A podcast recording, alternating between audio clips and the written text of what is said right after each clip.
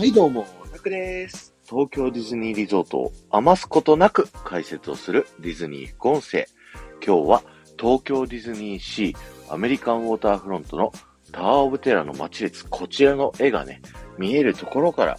聞いてください。えーこちらの絵のね、左側にいる男性はハイタワー3世なんですけど、この右側にいるこちらの男性をね、今回はご紹介したいと思います。えー彼の名前はアーチボルト・スメルディングという名前でですね、ハリソン・ハイタワー3世の忠実なる執事になりますね。えー彼はですね、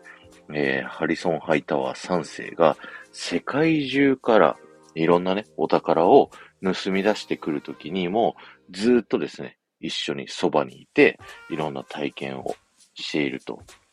というふうにね、ハイタワーさんから絶大な信頼を得ているということで、すごいね、切れ者の方なんですよ。あの、20カ国以上の言語を喋れたりだとか、もともと軍人でね、そこから、えーハイタワー3世の出自になっているということで、非常にね、こう、彼の活躍は素晴らしかったんですね。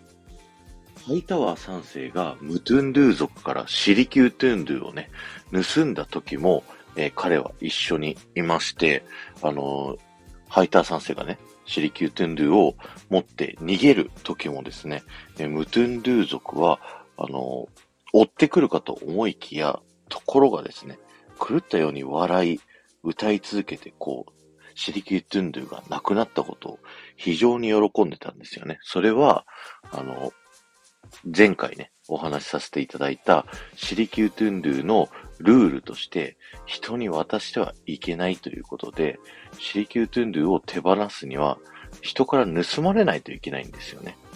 で、シリキュートゥンドゥっていうのは、最初ね、手に入れた瞬間は、えー幸せを呼び寄せるんですけども、次第にね、災いが起こってくるということで、その災いが起こらないように、その8つのルールを守っていかなきゃいけないという風になっているということで、ムトゥンドゥ族はね、そのなんとかシリキュートゥンドゥ、ハイタワー3世が持ってけ、持ってくように、わざと仕向けたんですよ。ただ、ムトゥンドゥ族はですね、あのシリキュートゥンドゥが亡くなった後、他の部族に襲われて滅んでしまうんですけど、まあそれはね、呪いのせいだったかどうかっていうのは定かにはされていないんですけれども、シリキュートゥンドゥに関わったものっていうのは、いずれ滅びの道を辿ってしまうという風な話を聞いてです、アーチボルト・スメルリングは唯一シリキュートゥンドゥの呪いをちゃんと信じていた人だったんですね。なので、ハイター3世がシリキュートゥンドゥをこのアメリカンウォーターフロント、ニューヨークの街に持ってくるときに、木箱の中に詰め込んじゃったんですね。そうすると、あの、狭いところにしまってはいけないというルールを破っているので、嵐がすごい襲ってきたんですよ。で、アーチーは、あの、その、ハイター3世の言いつけを破って木箱をパッと開けると、その嵐は収まったっていうね、えーそういったストーリーがあります。なので、えーアーチボルト・スメルリングはシリキュートゥンドゥに向かって、えー頻繁にですね、スワヒリ語で、えーニューヨークにご主人様が偶像をね、いかに素晴らしい場所に置こうと考えているかっていうのを必死に話し続けたりだとか、こう恐れ続けたりをして、呪いが起きないようにね、こうやっていたということになるんですね。で、結果ですね、あのー